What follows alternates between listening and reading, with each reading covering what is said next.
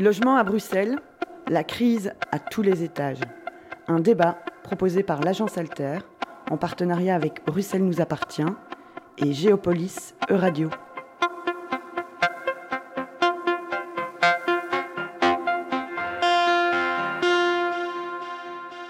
Bonjour, merci de nous rejoindre pour ce débat consacré au logement et aux crises qui traversent ce logement, des crises qui se révèlent à tous les étages et notamment à Bruxelles. Car la crise sanitaire a rappelé que le droit à un logement digne n'est pas acquis et notamment cette crise sanitaire a montré qu'en fonction du quartier et de la qualité de l'habitat, le logement pouvait être un facteur de protection contre le virus, au contraire, un vecteur d'accélération de la maladie. Pour parler de cette question, trois invités. Anne-Sophie Dupont du Rassemblement euh, bruxellois pour le droit à l'habitat, le RBDH. Euh, Benoît Moritz, vous êtes architecte urbaniste et professeur à l'ULB. Et Chloé Salambier, vous êtes anthropologue à l'UC Louvain. Merci d'être avec nous. Alors, pour commencer la discussion, je vous propose d'entendre le propos de Gaëlle Amreix, qui est collaboratrice scientifique à l'Observatoire de la santé et du social, et elle évoque la crise avant la crise. Donc, si on s'intéresse un peu au constat euh, qu'on peut tirer de la crise du Covid en matière de logement, euh, il faut tout d'abord pouvoir rappeler que la problématique du logement à Bruxelles, euh, elle est antérieure à la crise du Covid. En effet, donc les difficultés d'accès à un logement abordable et de qualité, elles s'inscrivent dans un contexte de fortes inégalités entre Bruxellois et ça dans tous les domaines de la vie. Hein. donc, pour un petit peu recadrer, un tiers des Bruxellois vit sous le seuil de risque de pauvreté et donc Bruxelles présente de fortes inégalités par exemple en termes de revenus, donc est un indicateur socio-économique, et aussi euh, au niveau socio-spatial. Le loyer, ça représente souvent un trop gros poste dans le budget des ménages. Et donc, si on prend l'exemple d'un bénéficiaire du revenu d'intégration sociale, euh, on voit qu'un loyer médian à Bruxelles, ben, ça représenterait en fait 70% de son revenu. Donc c'est bien trop excessif. Et pour beaucoup de Bruxellois, on voit qu'ils sont amenés à devoir faire des choix parfois cornéliens au quotidien, choisir entre payer le loyer, payer les factures, s'alimenter. Et dans cette continuité-là, on voit que l'accès à la propriété, elle est extrêmement faible à Bruxelles, puisque 62% des Bruxellois sont des locataires. Donc à Bruxelles, la question du logement, c'est surtout une question qui concerne les locataires. Et toujours dans cette idée de problématique d'accès au logement, on voit que le nombre de ménages sur liste d'attente pour un logement social, elle ne cesse d'augmenter en fait depuis euh, plus, de, plus de 15 ans. Actuellement, donc, les derniers chiffres qu'on a à disposition, qui datent de 2019, mettent en évidence qu'on a dépassé les 48 000 ménages qui sont sur liste d'attente pour un logement social.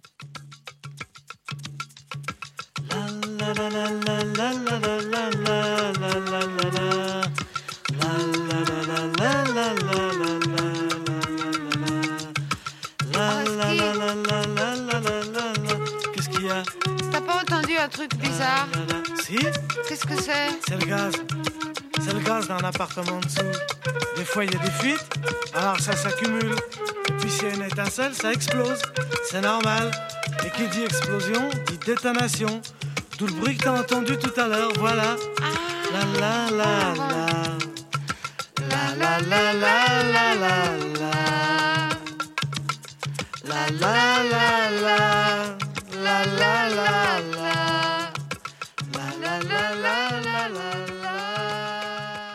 Alors, pour euh, commencer la discussion, je propose euh, d'aborder ces constats, les constats euh, post-crise sanitaire, avec vous, Anne-Sophie Dupont. justement, au RBDH, quel constat vous faites par rapport au logement, sachant que, voilà, on, l'a entendu, la crise a exacerbé cet accès au logement, cette crise du logement telle qu'elle existait, préexistait en région bruxelloise? Oui, il y a beaucoup de choses qui ont été dites déjà euh, dans la capsule, mais je, rajouterais, nous on dit souvent que la crise du logement, c'est le résultat d'une double tendance, donc ce problème au niveau des revenus, mais aussi un problème au niveau de l'augmentation du coût du logement. Euh, c'est sûr que euh, les revenus des ménages n'augmentent pas assez, mais parallèlement à ça, le coût du logement, lui, il explose beaucoup plus que l'augmentation des revenus. C'est-à-dire que moi, en tant que locataire, par exemple, si je bouge d'un logement à, l'autre, même si mon revenu augmente légèrement d'année en année, je vais toujours mettre plus pour mon loyer. Pareil si j'achète et que je dois rembourser un crédit hypothécaire. Et donc ça, c'est problématique. Et cette, augmentation du coût du logement, elle est due à plein de facteurs, mais ce qui nous inquiète beaucoup, c'est que l'immobilier est devenu vraiment une valeur refuge euh, et un lieu d'investissement euh, pour les, investisseurs privés, parce qu'on n'ose plus trop investir en bourse, euh, et donc d'autant plus maintenant on investit dans l'immobilier, et ça, ça nous fait un peu peur.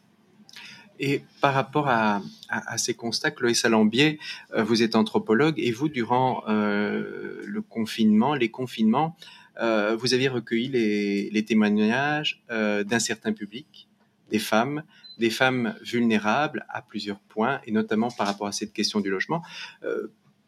sans rentrer dans le, forcément dans le détail de votre, votre enquête, mais quels sont un peu les, constats que vous avez pu tiré par rapport à, ce public qu'on sait euh, notamment vulnérable? On pense notamment euh, aux familles monoparentales, mais on a vu aussi que durant la crise, le logement pouvait être un, lieu euh, de tension, notamment par rapport aux violences conjugales. Donc, quels sont un peu les constats que vous avez pu tirer sur ces aspects-là?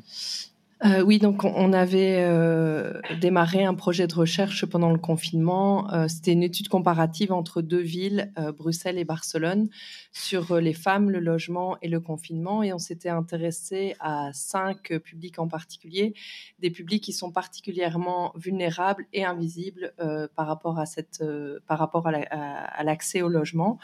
Donc, il faut savoir à, à Bruxelles que les publics qui sont les plus vulnérables qui sont les plus euh, confrontés à, des situations de mal logement. Donc, c'est pas forcément du sans-abrisme, mais c'est du mal logement.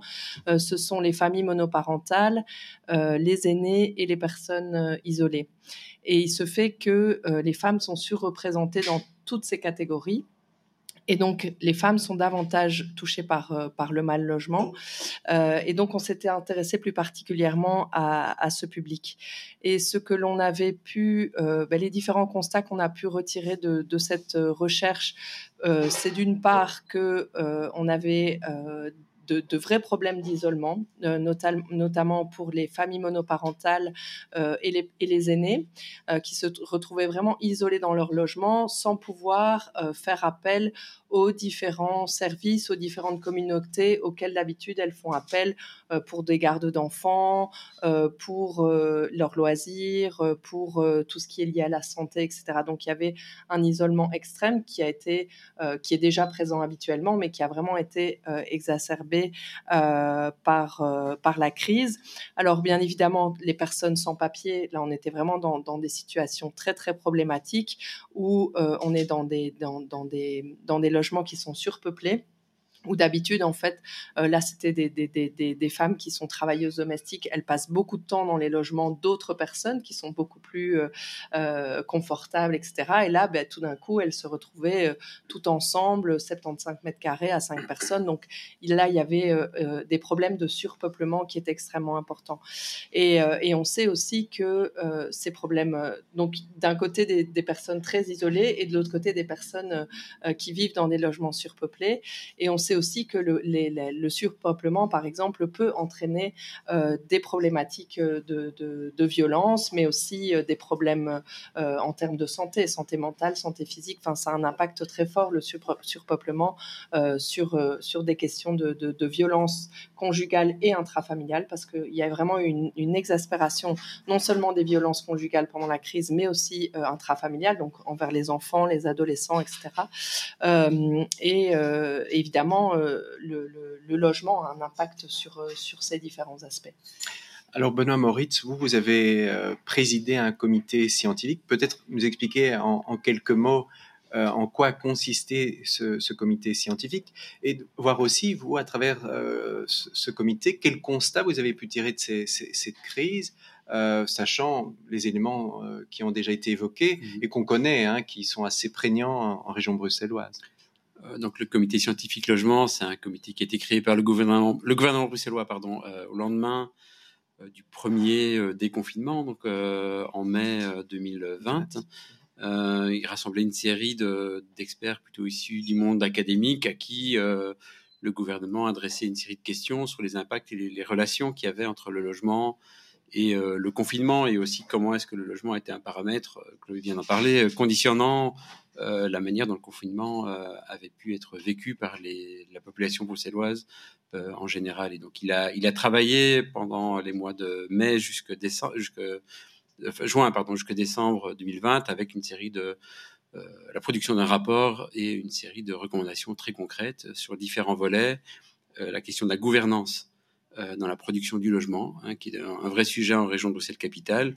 On a évoqué la question de l'augmentation croissante en fait de la demande en logements sociaux, mais aussi de du prix du logement à l'acquisition tant qu'à la location. Euh, on est dans une crise de l'offre et de la demande, en fait, hein, qui est de plus en plus forte. Donc, le premier axe sur lequel le, CSL avait travaillé, c'est cette question de la gouvernance, en fait. Hein. comment est-ce qu'on arrive à produire du logement qui soit abordable euh, plus rapidement? Le deuxième axe, c'était plutôt la question de la rénovation urbaine. Euh, là, ça rejoint également des éléments que Chloé a mis en avant sur la question du paramètre conditionnement du logement par rapport à, la pandémie, mais aussi par rapport au vécu euh, du confinement. Et donc euh, là, on avait vu euh, au cours de nos travaux, en questionnant Sciensano, donc l'Institut de santé publique belge, qui avait une concentration en fait des contaminations fortes dans la zone du canal, on va dire là où le bâti est le plus ancien. donc voilà, l'enjeu de la rénovation nous paraissait un enjeu très important à adresser. Puis le troisième axe de recommandation, c'était plutôt la question de la résilience du logement, le logement comme un élément protecteur. Euh, et là, on en revient peut-être aux fondamentaux de ce que c'est l'architecture. Hein. c'est l'espace dans lequel on est, c'est protéger euh, les gens des, euh, du climat, des intempéries, etc. Donc le logement comme, comme élément protecteur. Puis le quatrième axe, c'était plutôt la question de la connaissance qu'on a par rapport au logement, parce que on n'a pas forcément une connaissance très pointue sur différents sujets. Donc il y a des recherches qui sont faites, mais il y a une absence de connaissance et de lecture transversale. donc par exemple, on ne sait pas en région de Bruxelles-Capitale euh, combien de bâtiments sont vides réellement, combien de logements sont vides. Donc il y avait une série de recommandations qui étaient plutôt généralistes, hein, qui consistaient à avoir une connaissance approfondie en fait de l'enjeu du, logement. Donc euh, voilà. Après, hum, par rapport à ce qu'on peut retenir aussi, je pense, de, nos travaux, euh, ils ont consisté principalement aussi à dire que le logement était vraiment une actualité, quoi, qu'il fallait s'en ressaisir. Donc c'est ce qui ressort aussi dans la discussion qu'on a eue auparavant et dans la production de, de ton article, c'est euh, que le logement, ça doit de nouveau être un thème et un, vrai sujet. Euh, je ne sais pas ce qu'en pensent les autres, mais je pense qu'au niveau des politiques publiques, il ces dernières années, il a un peu été relégué au, deuxième rang. Donc voilà, alors que c'est vraiment un sujet d'actualité, tout comme tout comme le sont d'autres sujets, comme par exemple la question du climat. Hein. J'évoquais en bouctade tout à l'heure le fait que voilà, moi j'attends Enfin, le climat, c'est très important, mais j'attends la manifestation de 40 000 personnes qui va euh, se produire ou se mettre en place pour manifester pour un logement qui soit décent et un logement accessible. Donc, on a évoqué aussi euh, l'augmentation euh, du nombre de ménages. Donc, en région bruxelloise, il y a 49 000 ménages. Je ne sais pas si vous imaginez, c'est 110 000 personnes qui sont en attente d'un logement décent, en fait. Donc, on peut imaginer que c'est un chiffre quand même relativement important. C'est plus ou moins 10% de la population bruxelloise. Euh, moi aussi, loin que je me souvienne, je me souviens encore des 20 000, des 25 000, des 30 000. Euh, on est 49 000 ménages. Quoi. On se demande un tout petit peu où est-ce que ça va s'arrêter. Donc, il faut absolument euh, trouver des manières de répondre à cette crise du logement. Et par rapport à ça, ben, voilà, le comité scientifique met l'accent sur la question de la gouvernance, mais aussi la, question de la production. Et là où on était peut-être, hmm, je vais pas dire, en, gros, on a dit la crise elle est tellement grande qu'il faut un peu tirer tout azimut à mmh. la fois. Quoi. Il n'y a pas un secteur, hein, parce qu'on peut dire oui, il faut produire plus de logements sociaux. C'est vrai, il faut en produire plus, mais quand on regarde la vitesse de la production du logement social, elle est quand même globalement faible en région de Bruxelles-Capitale. Hein. Il y a différents plans depuis différentes années qui envisagent de produire 5000 logements sociaux, donc le, plan euh, régional logement, pense qu'on est à 3000 logements sur une quinzaine d'années, c'est rien du tout, mmh. alors que le nombre, euh, la demande augmente en permanence. Et donc il faut miser sur différents volets, différents aspects euh, et activer différents leviers pour produire ce logement. Alors il y a un mot que vous évoquez, c'est celui d'accessible. Donc je propose d'écouter à nouveau Gaëlle euh, Amreik de l'Observatoire de la santé et du social, qui elle aussi vous rejoint sur cette question du logement de qualité et accessible. Donc, les impacts de la crise sanitaire sur la population bruxelloise, elle est en fait extrêmement diversifiée.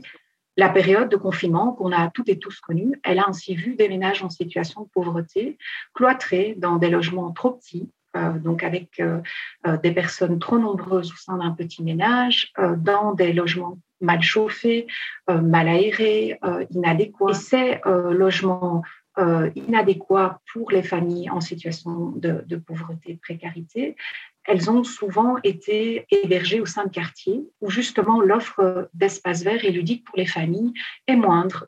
Donc on voit que les conditions de vie euh, qui ont été défavorables pour toute une série de Bruxellois, elles ont exacerbé euh, ou contribué à exacerber une série de tensions au niveau euh, de la famille.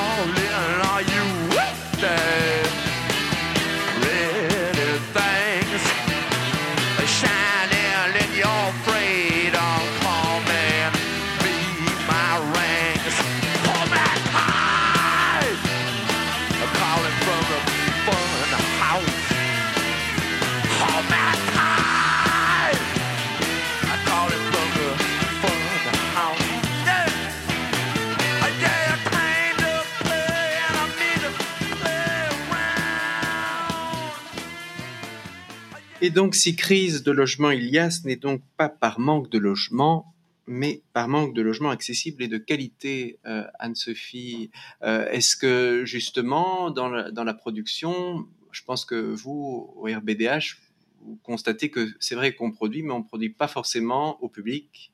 Euh, vous parliez tout à l'heure du marché, des investisseurs, donc ce n'est pas forcément un marché qui répond aux besoins de la population. Exactement. Donc, à Bruxelles, on produit environ 3800 nouveaux logements par an, ce qui est pas mal, euh, comparé aux projections démographiques qui sont faites, où on estime qu'on devrait produire environ 1300 logements par an d'ici 2030 pour répondre à la demande. Donc le rythme de production de logements neufs est bien, mais on ne produit que du logement, enfin quasi à 90% du logement privé, du logement cher, donc au standing, et euh, des petits logements. Ça, c'est problématique aussi parce que Bruxelles a besoin, les Bruxelloises et les Bruxellois ont besoin de, logements grands pour accueillir les familles, parce qu'il y a une pénurie de grands logements à Bruxelles. Euh, des logements publics euh, et surtout accessibles, donc social. et donc, là, il y a un problème, quoi. Euh, et quand on regarde la politique du logement à Bruxelles, euh, on remarque qu'elle est essentiellement axée sur l'accès à la propriété, alors qu'on l'a vu, il y a beaucoup de ménages qui sont pas en capacité d'acheter, ou peu. Euh, alors, ça prend plein de formes, hein. des primes rénovation, des réductions des droits d'enregistrement, faut pas oublier que tout ce qui augmente la capacité des gens d'acheter, ça fait aussi augmenter les prix du logement à plus long terme, parce qu'il y a plus il y a de demandes, plus les prix augmentent. Donc c'est intéressant à court terme pour les ménages, mais à long terme, on va un peu droit dans le mur. Euh, elle est aussi dirigée essentiellement euh, vers la classe moyenne. Donc je mets des guillemets à classe moyenne parce que euh, c'est un beau mot, tout le monde s'y reconnaît tout le monde pense être dans la, classe moyenne. Or, on se rend compte que souvent, quand euh, les logements destinés à la classe moyenne, même dans les logements publics, c'est pour des revenus quand même relativement élevés. Euh, et enfin, le, politique se repose de plus en plus sur le secteur privé.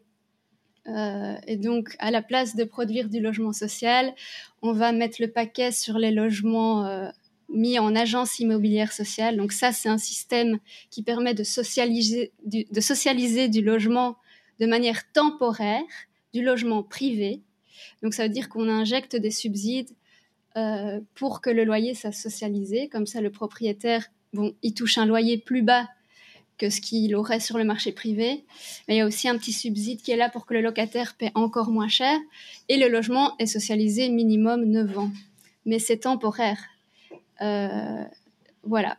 Mais en même temps, Benoît Moritz, euh, vous disiez qu'il fallait euh, frapper tout, tous azimuts. Hein. Et justement, c'est aussi un point qui revient par rapport aux conclusions du comité scientifique. C'est je ne vais pas dire une alliance privée-publique, hein, mais une meilleure collaboration entre le privé et le public. Vu le besoin massif, est-ce qu'on peut faire autrement?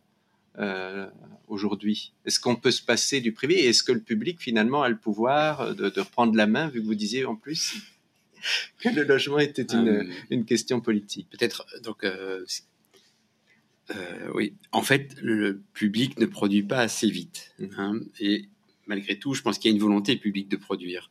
Mais elle se heurte à différents écueils au niveau de la propriété foncière, mais aussi quand un projet de logement social arrive dans un quartier, quel qu'il soit, euh, il est compliqué en fait. Et les pouvoirs publics, y compris les sociétés de logements sociaux, sont redevables de réponses vis-à-vis des habitants, etc. Et ça freine les projets en fait. C'est vraiment un problème très important. En fait, c'est presque le problème principal en fait, hein, parce que la volonté publique, l'argent, les budgets ils sont là, euh, mais il est compliqué d'obtenir les permis pour réaliser les projets, où que ce soit, plus ou moins. Alors, c'est pas tout à fait vrai. On voit dans la délivrance des permis que c'est plus facile d'avoir un permis à Anderlecht en deuxième couronne que à Uccle ou à Oluwe, par exemple. Mais voilà, la volonté politique et les projets sont là. Alors, de l'autre côté, il y a les secteurs privés qui, lui, produisent assez rapidement. Euh, pourquoi? Ben Parce qu'il n'y a pas cet écueil hein, de la résistance locale, etc. Euh, que légitime ou pas, je n'en sais rien, mais enfin, du coup, il arrive à produire euh, assez rapidement. Du coup, effectivement, il y a ce mécanisme des AIS qui s'est mis en place. Alors, pour le moment, euh, ce sont des engagements sur 10 ans. Hein, voilà, le comité scientifique logement, dans nos travaux, on a estimé qu'en fait, c'était quand même un mécanisme qui était intéressant, mais qu'il fallait arriver à pérenniser plus longtemps, voire à obtenir, un peu comme dans un leasing de voiture, vous louez pendant X années, à la fin, vous pouvez racheter. quoi. Voilà, donc vous pouvez, les pouvoirs publics devraient pouvoir, au bout de X années, racheter les biens et en devenir propriétaire. Hein, donc j'aime pas trop la, comparaison avec le leasing de la voiture parce que ça parle de voiture, mais le principe il est important. Dans un leasing, vous payez pendant X temps euh, un loyer de location et à la fin, ben, on vous dit ben, il reste un petit bout à payer en une fois. Et donc on devrait, sur la question du logement produit par, enfin, produit par le privé et mis en euh, location type AIS, euh, pouvoir arriver à quelque chose un peu similaire, c'est-à-dire de pérenniser finalement le logement social, mais en se disant qu'il est produit par le privé, qui devient euh, social au bout de X années, véritablement social. Maintenant, là où il y a un, sujet ou une discussion par rapport à ce mécanisme, c'est que le logement produit par le privé ne correspond pas forcément à la demande du logement social. Hein, donc euh, voilà, les grandes familles, etc. Le privé, lui, va plutôt chercher à faire des petits logements qui peuvent vendre rapidement théoriquement. Euh, donc là, il y a quelque chose à régler aussi, de manière à ce que cette production du logement produit par le privé, potentiellement sociabilisable à travers, euh, socialisable, à travers le mécanisme d'AIS, puisse correspondre à la demande. Le Salambier, vous vouliez réagir? Oui, ben, je voulais réagir par rapport à ça parce que on, on a quand même euh, fort en tête en Belgique et à Bruxelles que le logement, il est soit produit par l'État, soit par le marché, comme s'il y avait que mmh. deux acteurs. Et puis aujourd'hui, on parle quand même beaucoup d'une troisième voie hein, qui a été beaucoup expérimentée dans d'autres pays, euh, en Allemagne, dans, en Suède, en, en Norvège, enfin dans tous les pays euh, du Nord, et euh, qui sont donc c'est cette troisième voie des communs où on a des, des, des nouvelles formes quand même très innovantes euh, de, production de logements via des coopératives, via des fondations. On a quand même à Bruxelles le Community Land Trust euh, qui est dans une vision justement où ces subsides qui sont octroyés par exemple à un, propriétaire privé pour faire du logement en AIS, ben, ils sont perdus quoi quelque part. Alors que quand on est dans un modèle CLT, ben, le subside fait que euh, le, terrain appartient à une fondation et jamais il y aura la possibilité que ce terrain ne revienne dans le marché spéculatif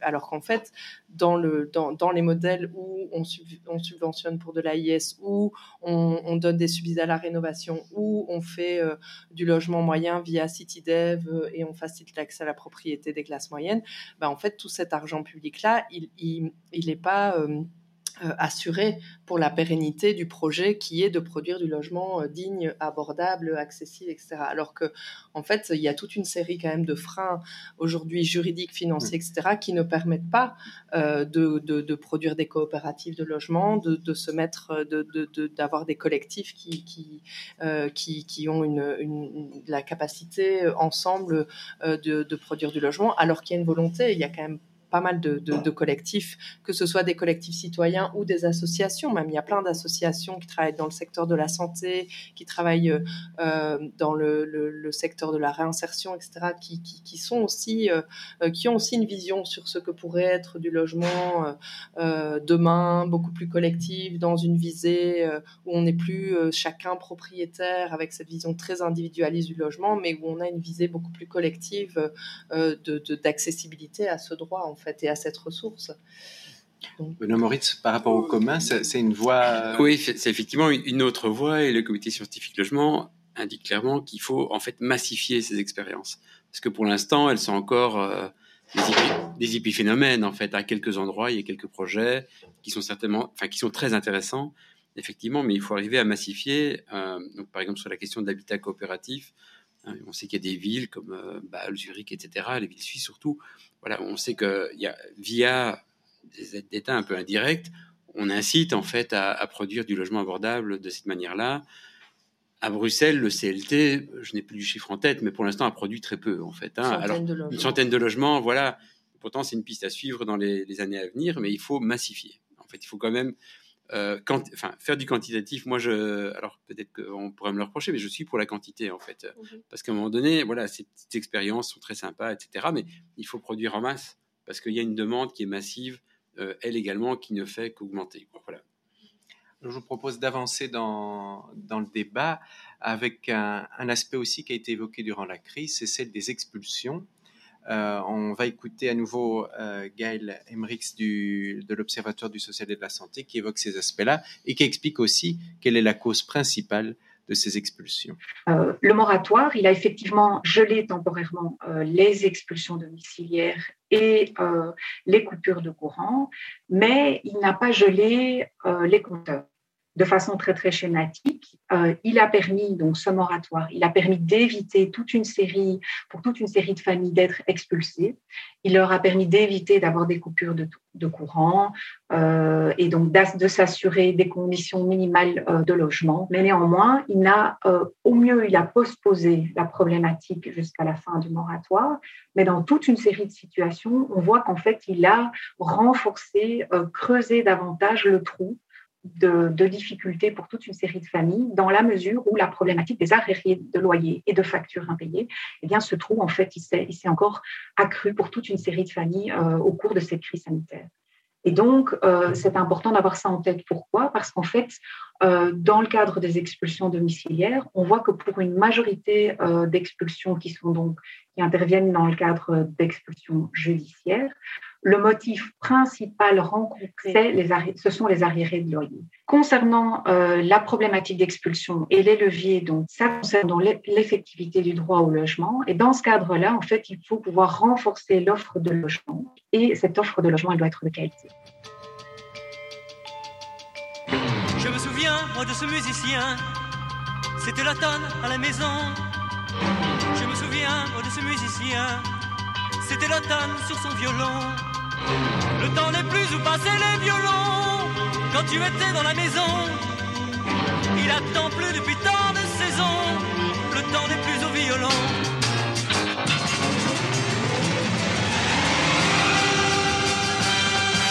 Moi, dans la maison ville, dans la chambre ville, je passe l'été à écouter cette symphonie qui était si belle et qui me rappelle un amour fini. dans la maison vide, dans la chambre vide, je passe les à regarder les oiseaux qui passent comme des menaces et j'entends le dommage, je n'attends personne. Qu'il faut désannoncer Michel Polnareff Telle sera la question finale de cette émission. Mais revenons au logement et aux, crises qu'ils traversent. On, évoquait effectivement la politique, le logement comme enjeu politique. et bien justement, la, la, région bruxelloise a un plan d'urgence logement. Alors certains diront que c'est un énième plan, d'autres diront enfin. Euh, pour aller vite et en quelques lignes, c'est l'ambition, c'est de proposer plus de 15 000 solutions pour les ménages en attente d'un logement social d'ici 2024 à Bruxelles, et aussi euh, de veiller ou de tenter de veiller à, euh, alors si on peut pas parler d'encadrement des loyers, mais en tout cas de de s'y approcher avec une grille indicative, par exemple, hein, qui reste indicative, Hein. Mais justement, Anne-Sophie du euh, RBDH, est-ce que euh, on entendait euh, Gaël Emmerich parler justement par rapport aux expulsions et qui ont repris maintenant qu'une des causes, c'était les arriérés de loyer, sachant qu'il y a une majorité de Bruxellois qui sont locataires. Est-ce que vous avez l'impression que le, le plan d'urgence logement va dans le bon sens? C'est un premier pas ou c'est un, effet, une solution sparadrap comme. Euh, comme on les appelle nous, effectivement. Donc les deux mesures phares quand même du plan d'urgence logement pour euh, le marché locatif privé, c'est aussi une allocation loyer, ça je vais quand même l'évoquer, donc qui consiste à donner une petite allocation euh, pour toutes les personnes qui sont inscrites sur la liste d'attente du logement social et qui touchent le revenu d'intégration sociale, donc c'est certaines personnes de la liste d'attente. Euh, ça, c'est une des mesures phares euh, pour arriver à cette solution pour 15 000 ménages. Euh, nous, on trouve que c'est intéressant, mais ça n'a pas de sens tant qu'il n'y a pas de véritable encadrement des loyers. Pourquoi? Parce que ça, encore une fois, ça va être absorbé par le marché. Donc on augmente la capacité des ménages à payer le loyer. Si on n'encadre pas les loyers derrière, euh, les loyers vont augmenter et on sera au même problème. Euh, donc, ce qui est fait pour tenter de euh, encadrer le marché, mais j'appellerai pas ça comme ça, c'est un projet de commission paritaire locative. Donc, ce serait un organe, donc c'est le projet du gouvernement, un organe composé paritairement de représentants des bailleurs et des locataires cette commission pourrait être saisie, entre guillemets, euh, par un locataire ou un bailleur qui estime que son loyer est abusif. Abusivement trop haut ou trop bas pour le bailleur. Et donc, ça est annoncé comme étant un projet pour lutter contre les loyers abusifs. Nous, on trouve ça un peu bizarre qu'un bailleur puisse la saisir pour faire augmenter le loyer. Euh, mais il n'y aura rien de contraignant. Donc, ça, c'est encore un peu bizarre. Euh, rien de contraignant là-dedans. On peut demander un avis et la commission peut faire office de euh, conciliateur entre les parties. Après, le locataire pourrait éventuellement, ou le propriétaire, aller en justice de paix parce que le juge, lui, peut décider déjà euh, pour faire changer le prix du loyer. Et ce qui pose question également, c'est la référence de loyer sur laquelle cette commission paritaire est censée se baser. Donc, il y aura une grille des loyers qui sera publiée et qui se basera sur les prix du marché. Alors, nous, on dit que les prix du marché, ils sont déjà trop élevés. Donc, pourquoi s'en servir comme norme euh, pour euh, décréter qu'un loyer est abusif? En plus, il ne sera déclaré abusif que s'il est 20% au-dessus de cette norme du marché. Donc c'est vraiment, en fait, c'est très absurde. Euh, le propriétaire, lui aussi, pourra avoir enfin, son loyer déclaré abusivement bas s'il est 30% en dessous que les prix du marché. Mais euh, voilà, nous, on trouve ça un peu. C'est une, commission pour rien, selon vous euh? Comment? C'est une commission pour rien, une solution pour rien, finalement? Ouais.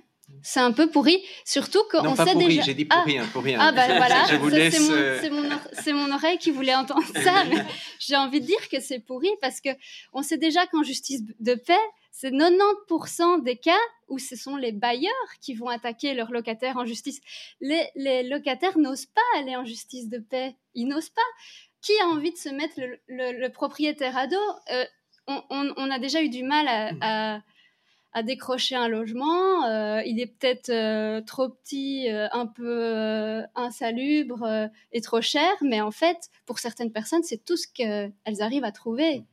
et donc, il y a trop de risques pour le locataire. donc, là, on rajoute une étape.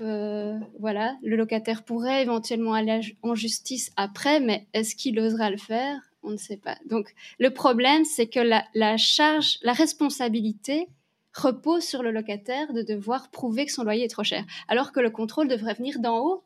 Ça, ne devrait pas être à lui de le faire. Il est déjà dans une position très compliquée. Le rapport de force entre bailleur et locataire est beaucoup trop disproportionné. Et c'est pour ça que à ce moment-là, on a euh, l'État qui est censé intervenir pour rééquilibrer ça. Benoît Moritz, vous parlez justement de gouvernance euh, dans ces aspects-là. Est-ce que par rapport à cette question des loyers, cet encadrement, est-ce que c'est un aspect aussi qui était évoqué euh, dans, lors du comité? Et on sait, et ça c'est un aspect aussi, c'est que aujourd'hui le marché privé, une partie du marché privé pallie le manquement euh, public, mmh. notamment pour le public le plus précaire. Est-ce que justement, que ce soit en termes ou de rénovation ou en termes de, contrôle, on parle souvent des logements vides, ainsi de suite. Est-ce que là, il n'y a pas, euh, soit avec le, votre comité peut euh, faire une série de propositions parce qu'il apparemment il y a une saison 2 si j'ai bien si j'ai bien compris. Il y aura peut-être une saison 2 peut-être une saison 2 mais en tout cas est-ce que voilà c'est pas aussi cette question d'agri des loyers on s'est pas on s'est pas attardé là-dessus en fait parce que disons que c'était pas directement la question qui nous était posée même si c'est indirectement un paramètre de la question plus globale, mais voilà, on s'en s'est pas saisi en fait. Et donc euh, voilà, je sais que c'est une critique qui a aussi été formulée par rapport à, notre travail. Euh, le point d'entrée qu'on avait plutôt nous, c'était vraiment la production. Voilà, c'est pour le dire clairement, c'est cette question de la production et euh, aussi de se dire que voilà, en fait, il y a des volontés politiques depuis une quinzaine d'années de produire plus. Hein. moi, je me souviens de d'un exposé de Nicolas Bernard, où nous expliquait qu'en fait, le plan 5000 logements, le premier plan du logement, c'était un plan qui visait à produire rapidement 5000 logements pour avoir un effet sur le marché. Production rapide qui a un effet sur le marché qui fait que le prix tous les, de vente, la location, tout ça diminue parce qu'il y a un effet de production massif. Et dans les, les 5000 logements, ben, on est presque 15 ans plus tard. En fait, on en a fait 3000, euh, un truc comme ça. Enfin, voilà. Mais donc, euh, donc la production, pour nous, est importante. Production, c'est pas forcément du neuf. Hein c'est aussi de la rénovation, de la réaffectation, mais c'est arriver à mettre sur le marché privé, mais aussi le disons marché euh, public ou répondre à la demande euh, du logement social, mais rapidement. Ce qui, est le grand défaut, ce qui ne se fait pas en fait, euh, voilà, pour le moment. Alors du coup, peut-être par rapport à la question du, du plan d'urgence logement, etc. Un des apports qu'on a eu, ça a aussi été de dire, et ça peut paraître étrange, de le dire, mais qu'il faut un pilote en fait pour le, le pull, en fait quelqu'un qui s'occupe de l'implémenter. Hein. Et ça peut paraître étrange parce qu'on peut se dire oui, quand on fait un plan, un pouvoir public fait un plan, il réfléchit à l'implémentation. moi, je peux vous citer des tas de plans qui sont faits, et puis après, on dit, ah bah, tiens, c'est intéressant, puis après, ils sont rangés dans les archives avec d'autres plans. Euh, voilà. Euh, mais donc, sur la question du pull, là, euh, il y a une équipe qui va être mise en place pour l'implémenter. Hein. donc, ça, c'est aussi un apport qu'on a eu, c'est finalement de se dire, mais on peut faire tous ces plans, mais à un moment donné, il faut implémenter, il faut opérationnaliser, il faut rendre concret les choses. Donc, moi, j'entends les critiques, c'est pas moi qui ai fait le pull, donc j'entends aussi les critiques sans problème, mais je dirais que l'apport aussi de, qu'on a eu, ça a été de dire, voilà, il faut une équipe pour implémenter et mettre en œuvre les différentes mesures, et euh, elles doivent aussi, à un moment donné, euh, délivrer, hein, elles doivent produire, et puis il faut qu'elles puissent aussi rendre des comptes sur ce qu'elle a fait. Hein. Et ça, c'est un petit peu ce qui s'est pas passé ces dernières années sur les différents plans, y compris sur le, les plans logement, c'est que finalement, il n'y a personne qui a jamais rendu des comptes. Euh, voilà, il y a un peu de la comptabilité euh, plutôt quantitative qui a été fait dans des, euh, observatoires sur les logements, etc. Mais finalement, se dire, voilà, on avait, hein, ça fait, je ne sais pas si vous imaginez, ça fait depuis 2007 qu'il y a un plan logement pour produire 5000 logements sociaux. Voilà, c'est pas fait, c'est pas fini. Alors qu'on voit bien que le privé, enfin, tu l'as évoqué, en 2-3 ans, il l'aurait fait. Alors, je dis pas que c'est certainement pas la faute de la SLRV et des pouvoirs publics, mais à un moment donné, de se dire, mais finalement, on doit pouvoir aussi mettre sur la table les raisons de ces freins, pourquoi ça ne se fait pas, quels sont les obstacles, et pouvoir en discuter publiquement. Voilà, moi je pense que finalement l'organe, hein, la DUL, hein, Unit Logement, qui va être mise en place pour implémenter le plan logement, à un moment donné, elle sera aussi tributaire et devra rendre des comptes sur ce qui s'est fait, ce qui s'est pas fait, euh, et on devra aussi pouvoir continuer à, débattre finalement des raisons pour lesquelles les choses ne se font pas à Bruxelles sur la question du logement. Le Salambier, vous vouliez réagir sur cette question? Bah Oui, moi, moi, pour revenir un petit peu à la crise sanitaire et aux apprentissages de la crise sanitaire par rapport à ces aspects-là, donc moi je trouve que ce qui est très positif, c'est de voir que un moratoire sur les expulsions est possible. Ça n'avait jamais été. Euh, je pense pas qu'il y a un moment, un autre moment dans l'histoire où, ça s'est passé. Donc déjà, déjà ça, c'est, je trouve euh, une, une dynamique euh, très intéressante parce que ah ben c'est comme on en a beaucoup parlé pendant la crise sanitaire. Ah ben en fait c'est possible de tout arrêter hein, par rapport à l'environnement, le climat. C'est possible d'arrêter de prendre l'avion. C'est possible de, de consommer local.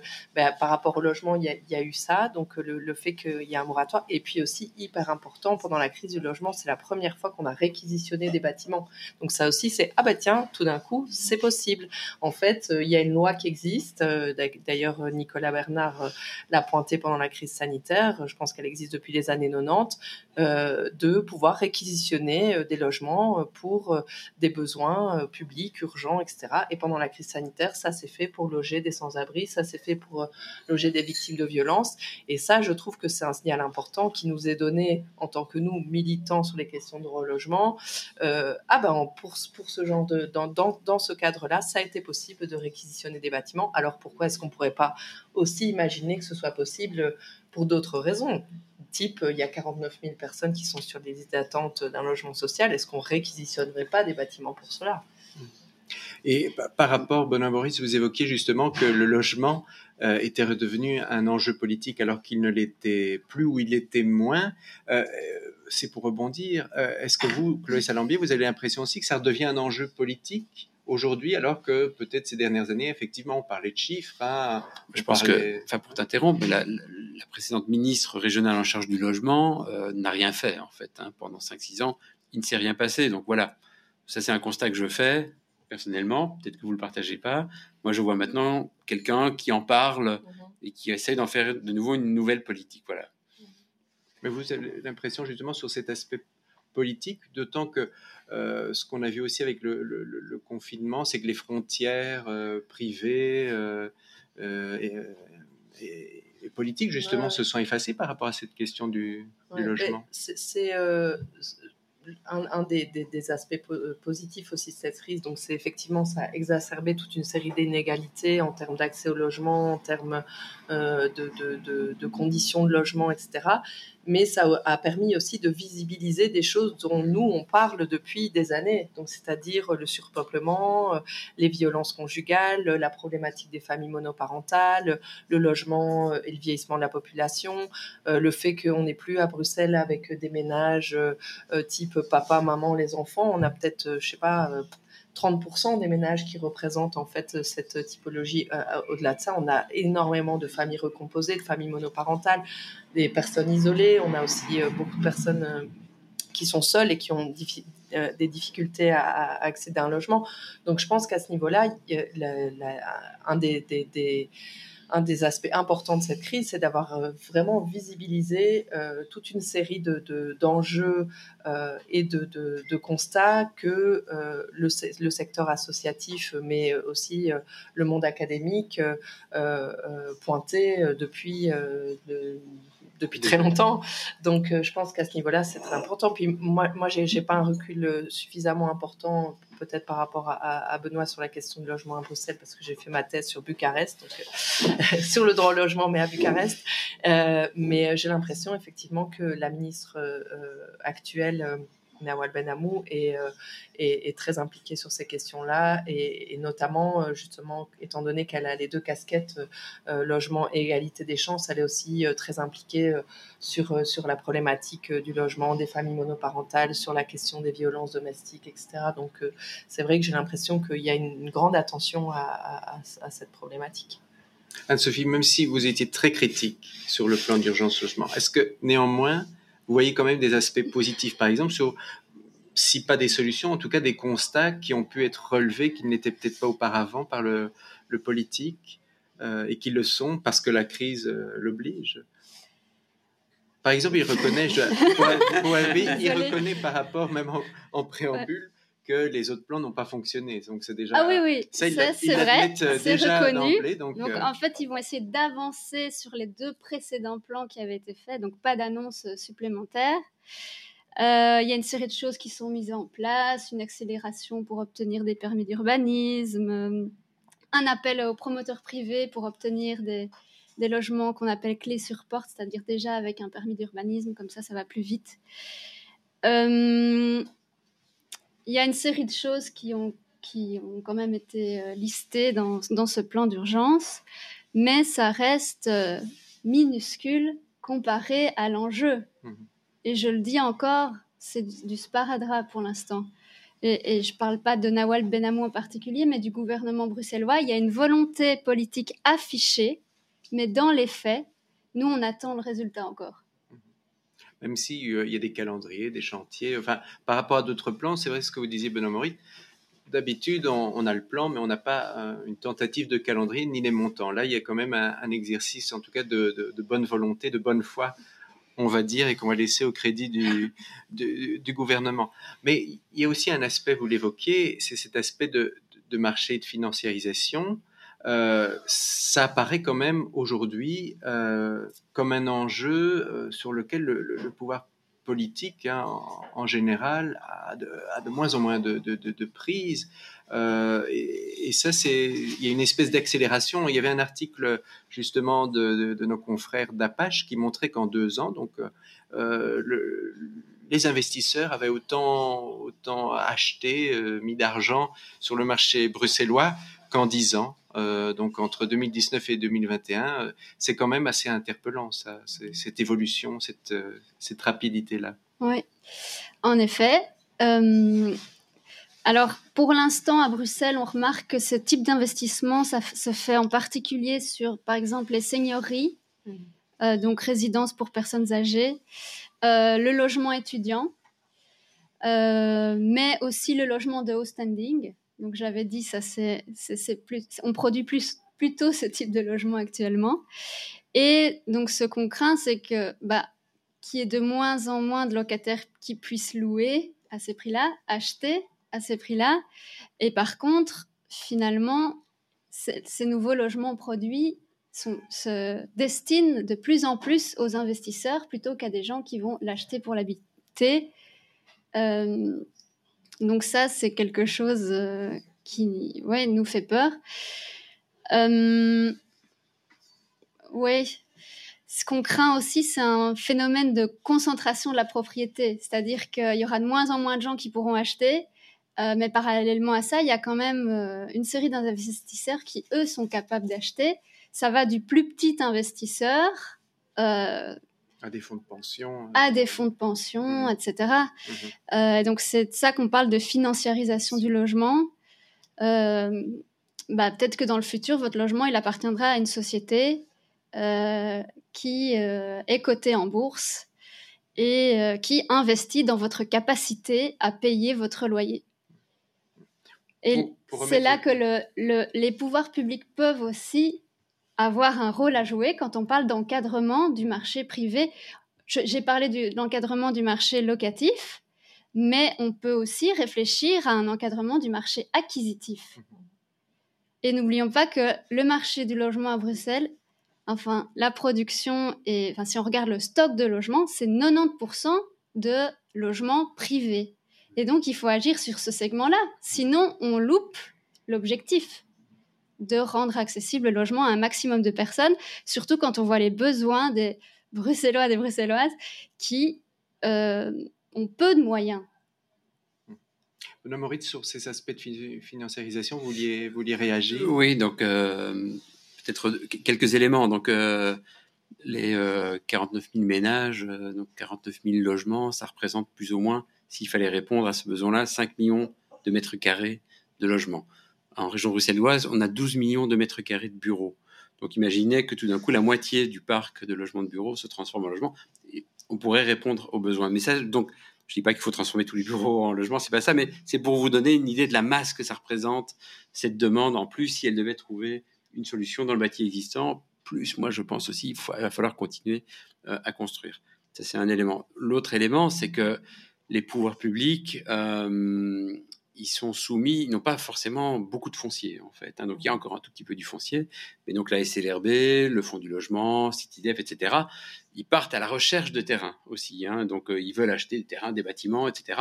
Et alors ils sont dans un marché immobilier euh, ben, dans lequel ils sont en concurrence avec les acteurs euh, privés dont on vient de parler. Donc, et ils doivent... les uns avec les autres. Et les uns avec les autres en plus, effectivement. les uns avec les autres. Donc c'est assez... voilà, ils sont ce système de concurrence ils achètent cher, un peu comme les autres, parce qu'il y, a de la surenchère sur le prix des terrains, etc. Alors, pour répondre à cet enjeu-là, euh, le comité scientifique logement, mais un point qui se retrouve également dans le plan d'urgence logement, c'est la préemption sur l'ensemble du territoire. Hein, que les pouvoirs publics puissent préempter. Préempter, c'est quoi? Alors, sur l'ensemble du territoire, en plus bruxellois. Donc, il y a quelques périmètres de préemption. C'est un droit que les pouvoirs publics se donnent, en tant que pouvoir public, de pouvoir acheter prioritairement des biens et de quelque part neutraliser le jeu du marché.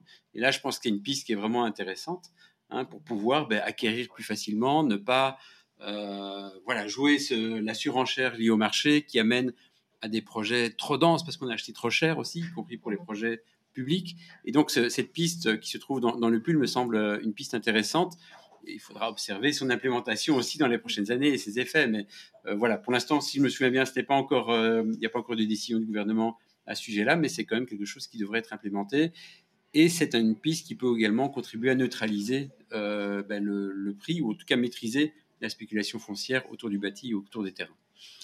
Alors, pour euh, clore tout doucement cette émission, c'est d'évoquer aussi un, point qui revient à la fois dans, dans, dans le rapport scientifique que vous avez présidé, Benoît Moritz, et dans les travaux que vous menez, Chloé Salambier, c'est toutes ces questions de la résilience euh, au niveau du logement.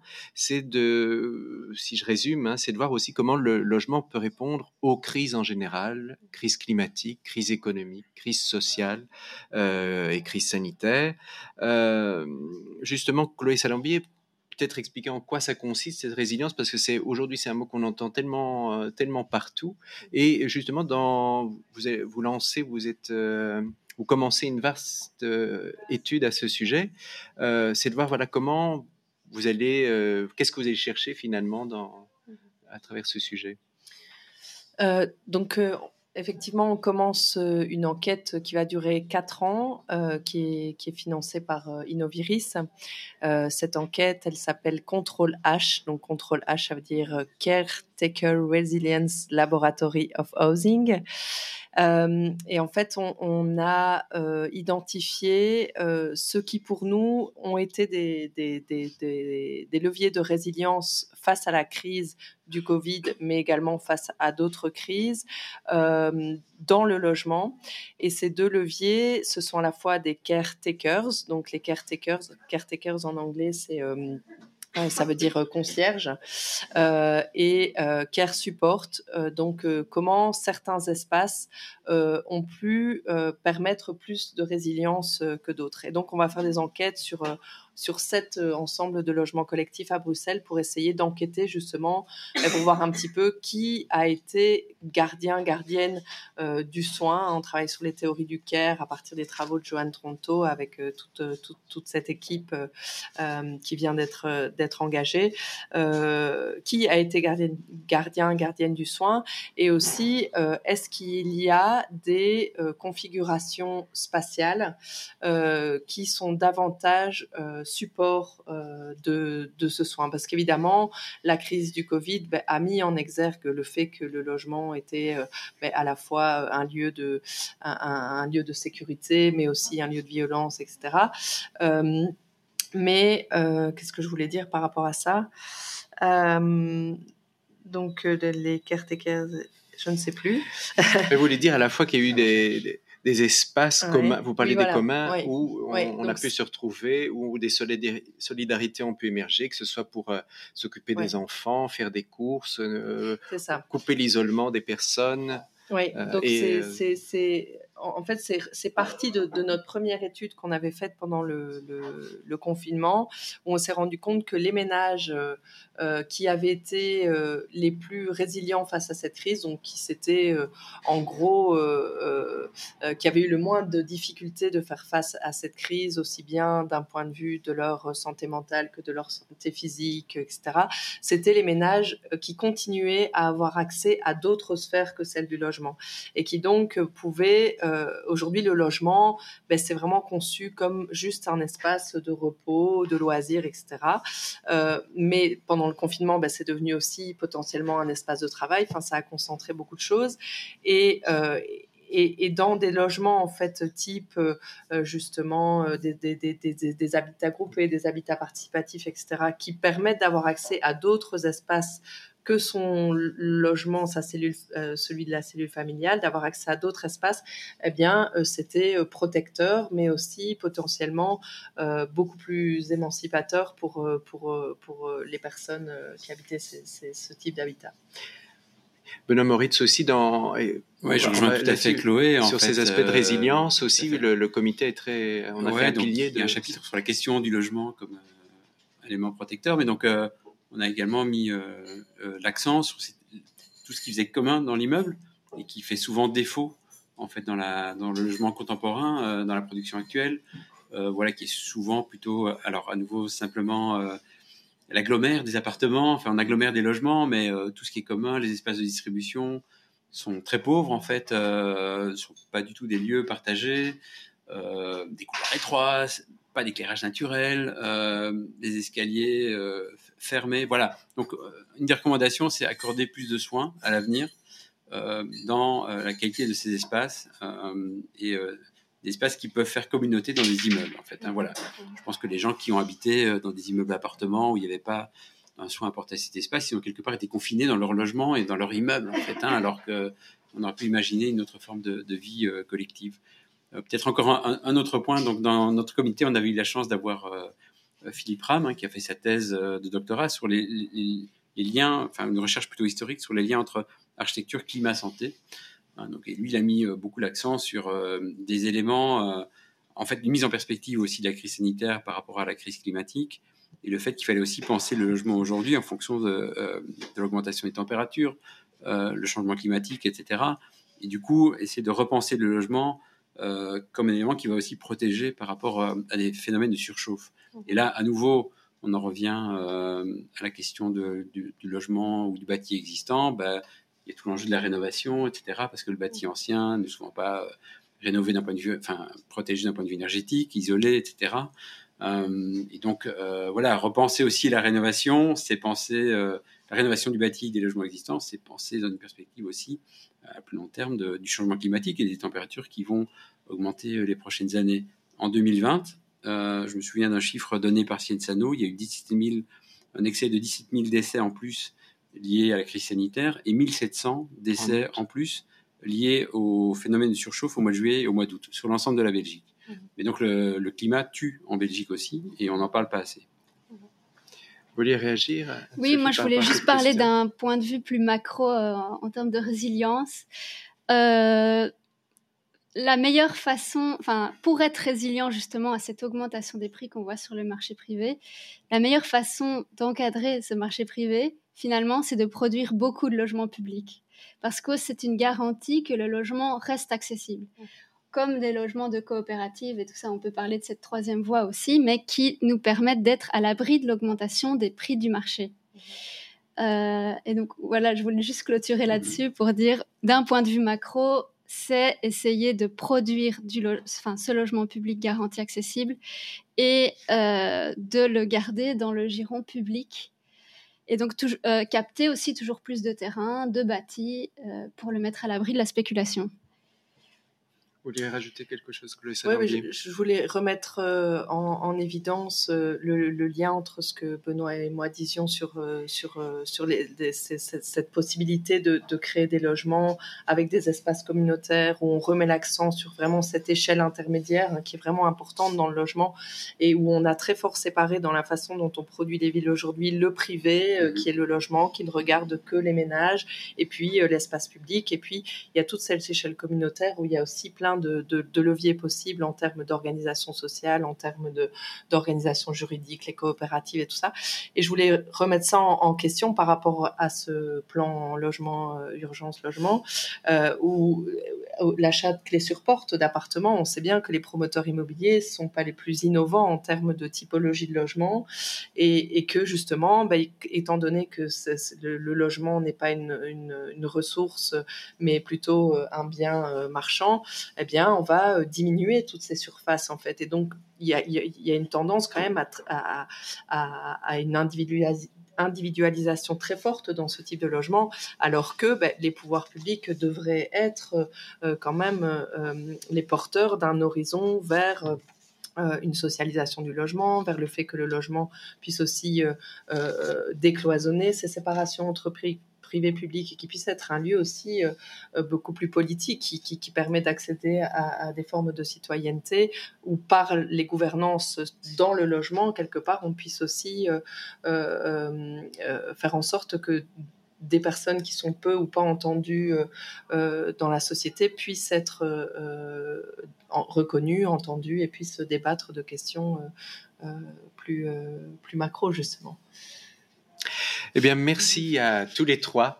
vous l'avez compris, le débat est loin d'être fini, la réflexion aussi, et c'est aussi, étant donné qu'à Bruxelles, nous sommes une majorité de locataires, à vous de faire du bruit et à vous faire entendre auprès des politiques et du suivi des politiques qui sont menées. Euh, ben, eh bien, euh, fin mars, euh, il y aura une manifestation pour le droit au logement, probablement ici à Bruxelles. Donc, ce sera le dernier week-end de mars. donc, notez déjà dans vos agendas cette date. Comme ça, peut-être qu'on aura les 40 000 personnes dont Benoît parlait tout à l'heure dans la rue. Alors, il est temps de clôturer. Merci à tous ceux qui ont préparé cette émission. Je pense notamment à Marie-Ève Merx, euh, à la réalisation, à la technique et au reste, et à ceux qui nous ont accueillis. Euh, vous pouvez retrouver tous ces détails dans la dernière Alter euh, dont le dossier, vous l'aurez compris aussi, est consacré au logement. Le logement à l'abri de rien, qui aborde autant les questions à Bruxelles qu'en Wallonie, et il n'en manque pas. Merci à vous et à bientôt.